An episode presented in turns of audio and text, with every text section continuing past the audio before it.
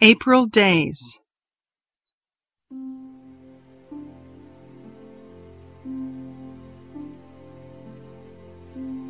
Days of witchery subtly sweet, when every hill and tree finds heart, when winter and spring like lovers meet in the mist of noon and part, in the April days.